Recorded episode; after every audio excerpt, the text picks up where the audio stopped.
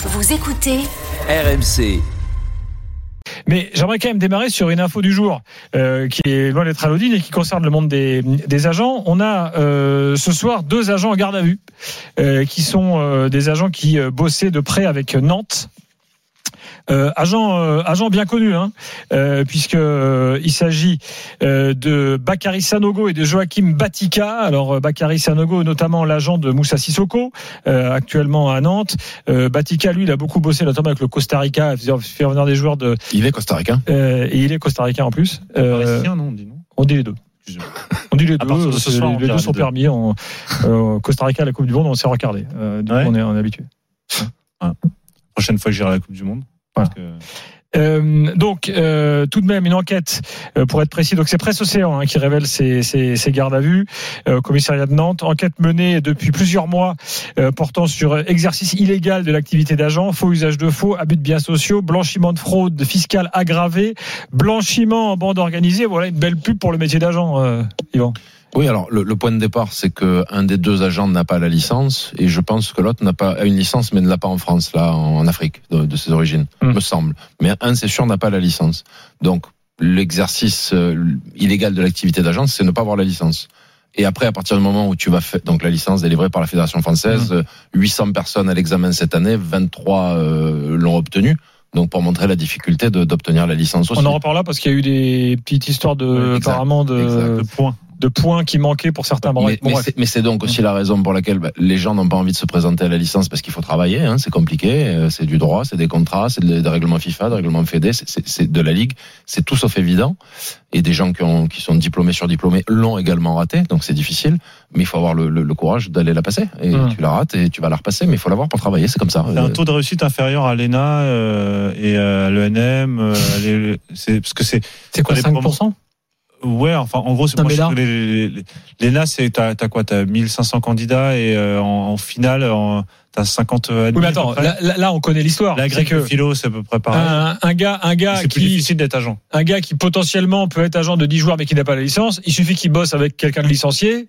euh, qui sert en fait de prête-nom. C'est comme, c'est comme ça que ça fonctionne. absolument, absolument. Mais ce qui est interdit, donc le fait de ne pas avoir la licence, d'exercer et ensuite de confier son portefeuille de joueur à un autre agent licencié, c'est exercice Ah, illégal. donc, donc la justice fait la chasse à, ce, à, ce- à ces montages. Oui, et nous, au syndicat des agents, euh, Bruno vient souvent chez vous, Ouais. Stéphane Canard, donc on est tous au syndicat euh, des agents et on se bat contre ça parce qu'on veut faire respecter la loi et nous, on s'embête justement à être dans la légalité, à passer le diplôme, à faire des comptes rendus à la fédération, enregistrer nos contrats, à dire tout ce qu'on fait, à communiquer tout ce qu'on fait, alors que ces gens travaillent dans l'égalité, ne communiquent rien, font ce qu'ils veulent, sont installés à l'étranger, à droite, à gauche et font ce qu'ils veulent. Donc nous, on se bat contre ça parce que ben, c'est notre métier, notre cœur de métier, on est bien obligé de, de, de faire respecter ça. Un, euh, là, euh, un gars qui a une licence, je sais pas, du, du Costa Rica, délivrée par la licence, par la Fédé du Costa Rica ou par la Fédé du Sénégal, je dis un pays Il au n'a pas le hasard, droit d'exercer en France. il n'a pas le droit. Non, la France dit, et c'est bien, il faut avoir une licence délivrée par euh, la Fédération française. Et Après, en pour Europe, des agents européens, Ouais. ils peuvent demander une dérogation pour exercer en France. Mais encore une fois, il faut avoir la licence dans le pays. Euh, un Italien, par exemple, a la licence, va demander une dérogation en France. Mais quelqu'un qui n'a pas la licence ne peut pas demander il la l'obtient en dérogation. général? Oui. Il n'y a pas de Oui, galère. non, il y a pas d'examen, il y a pas La d'examen. liberté d'établissement fait que tu as le droit d'exercer. Oui, ça, en fait, c'est le droit européen, c'est- l'obligation de t'immatriculer, mais tu as le droit Mm. d'exercer. Pour être recensé et qu'ils puissent être contrôlés. Et ceux qui font pas ça, donc ceux qui sont aujourd'hui en, difficulté, ils s'exposent à 50 000 euros d'amende et à deux ans d'emprisonnement. Bon, jusqu'à maintenant, on n'a pas vu d'agents en prison parce qu'ils n'ont pas la licence ou pour ce type de, de, de Mm. problème-là. Après, quand on voit blanchiment, usage de faux, etc. Ben après, c'est tout ce qui découle. Voilà, c'est pas, c'est pas de la mafia, c'est pas des grands problèmes. Mm. C'est tout ce qui découle du fait de, de, à partir du moment où tu vas signer un joueur et que t'as pas les documents et que c'est pas officiel, tu blanchis, tu es dans l'exercice illégal et ça prend des proportions importantes. Bon, euh, c'est sûr que quand on entend ça, c'est l'image des agents n'est déjà pas très reluisante de façon générale. Paraît-il. Quand on entend ce genre de, de propos, euh, bah oui, parce que vous passez toujours pour les mecs, euh, euh, voilà, le, le gars qui négocie le pognon, euh, puis on voit toujours qu'il y a des affaires, des histoires. L'agent, est-ce qu'il est réglo, est-ce qu'il est véreux C'est compliqué. mais moi, je, qu'on- ce qu'on je- voit je- pas. franchement, tu dois entendre des trucs des fois. Ah, J'entends des horreurs toute la journée. Ce Bah qu'on oui. ce qu'on voit pas en fait, pour en connaître quelques-uns, c'est ce travail. Est-ce qu'il faudrait pas d'ailleurs vous, vous, que vous médiatisiez cela, c'est-à-dire tout le reste, l'accompagnement euh, avec le joueur sur bien d'autres domaines, y compris dans des, parfois quand ils ont des structures d'ailleurs avec avocats et autres, mais et quand parfois ils n'en ont pas justement, vous êtes euh, justement dans ce rôle-là, et c'est ça qu'on entend assez peu finalement.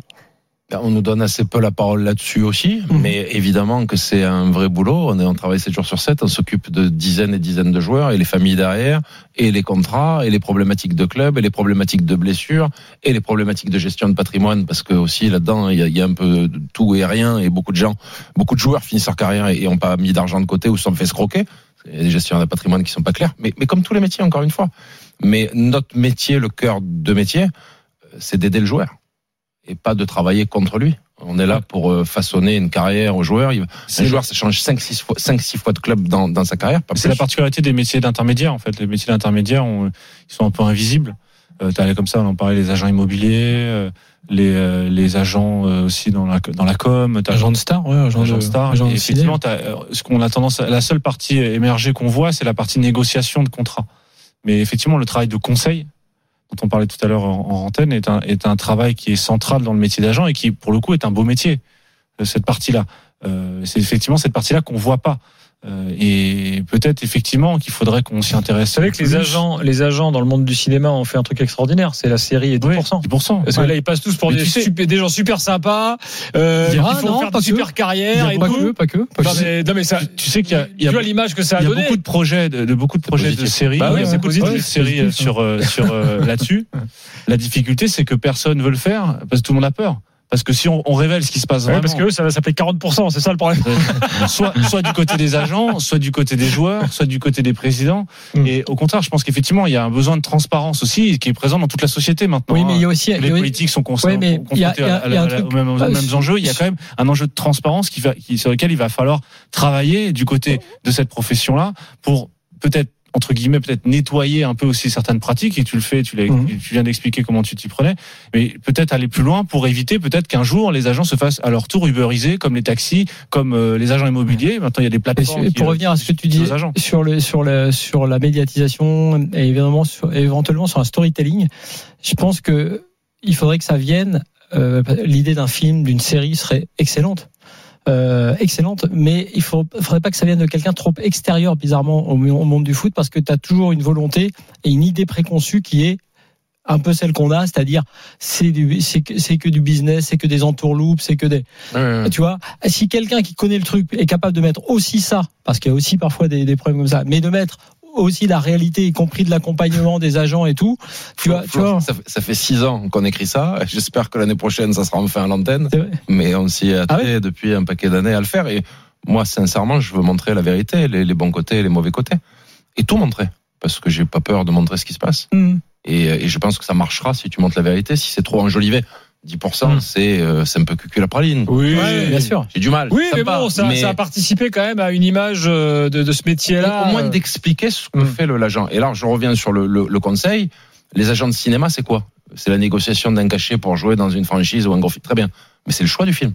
De conseiller à son acteur d'aller dans ce film-là qui va faire un carton, ou en tout cas ce qu'il en pense, son avis, l'intuition, l'expérience, ou de surtout pas le faire, ou d'en faire un autre. Pour nous, c'est pareil. Tu prends Thuram aujourd'hui. Est-ce qu'il devait aller à PSG Est-ce qu'il devait aller à AC Milan, à Inter Milan ou à Bayern Munich? C'est une vraie question. Et c'est de là que c'est là que l'agent intervient. Et c'est là que l'agent doit donner le bon conseil. Parce que si Thuram se trompe, bah, il va être en difficulté. Et il aurait pu choisir un autre club où il va pas jouer à son poste. C'est pas l'entraîneur euh, qui t'as le dit- voulait. T'as dit le Bayern euh, à dessein ou à par hasard ou il y avait le Bayern aussi dans la liste Il y avait le Bayern également qui Il y le avait le voulait. Bayern oui, aussi. oui, Il y avait le Bayern qui le voulait. Lui a choisi, euh, je pense, l'Inter. Un, parce que historiquement, ils sont là depuis très très longtemps à le vouloir.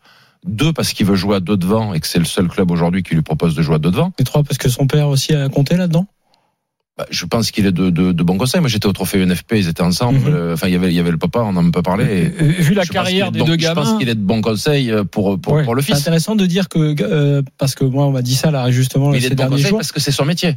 Si c'était que le papa, Non, non, n'avait jamais fait de carrière, ça serait un autre type de conseil. Et- Mais il faut savoir que, euh, pour en avoir discuté avec des, des gens proches euh, d'eux euh, récemment, euh, en tout cas dans la volonté de ne pas aller au PSG, le papa qui, connaît bien, enfin le, le microcosme hein, en tout cas, a, a compté aussi, Euh, y compris par rapport, bah, on va dire, à la politique globale du club ou aux incertitudes liées à la politique globale le du manque club. de visibilité Ouais. sur le sur le projet. Parce qu'on a dit, euh, il voulait ci, il avait des exigences, il avait ici ça.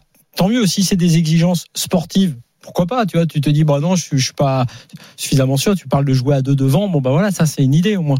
Et le, le, le choix, il se fait là, si tu veux. Moi, je me rappellerai toujours, c'était il y a bien longtemps, mais Gal Clichy qui est à Cannes en national, en national 1, il fait une saison de titulaire en national 1, il fait une belle saison. une horreur ce fauteuil. et, euh, et après, on a, on a le Havre en Ligue 2, euh, l'Olympique de Marseille, je suis Marseillais, et, et Arsenal, tu vois, et, et l'Ajax et la Juve. Et euh, on était convaincus qu'il devait aller à, à Ah, Arsenal. les choix du roi, comme on dit là. Ouais, mais faut pas te tromper. Et le gamin, il était plutôt à dire j'ai envie d'aller au Havre parce que j'ai moins de risques au Havre. Sauf que tu vas au Havre, tu te blesses, il y en a un qui sort du centre de formation qui joue à sa place, il fait jamais la carrière. Peut-être qu'il a fait. Mm. Et en allant à Arsenal, mais tout mesuré parce qu'on a demandé à Wenger de faire partir Van Bronckhorst. Il restait que euh, Ashley Cole et qu'Ashley Cole, il jouait que 25 matchs dans l'année parce que brinque beaucoup, beaucoup de blessures, etc. On a fait le bon choix d'aller là-bas. Mais on serait allé à la Juve, il aurait pas joué. On serait allé à l'Ajax, on ne sait pas comment Ouais. ça serait passé.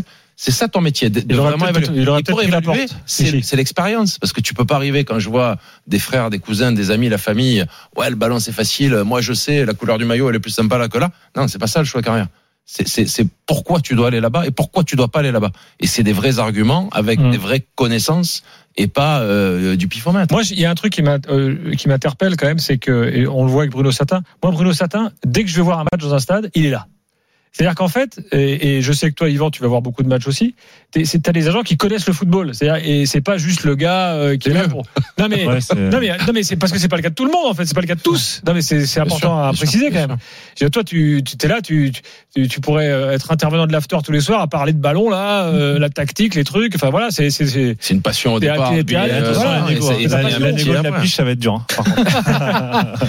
c'est pour voir s'il a un agent. Je me représente moi-même. Bref, non mais c'est important. d'intérêt. Et juste pour revenir quand même sur les Thuram, moi, ce qu'on parle toujours du modèle un peu de la famille Bappé, le conseil et tout, mais euh, Lilian Thuram, euh, moi je dis chapeau à l'artiste parce que les, ses deux fils réussissent. Euh, il n'est pas l'agent des deux fils.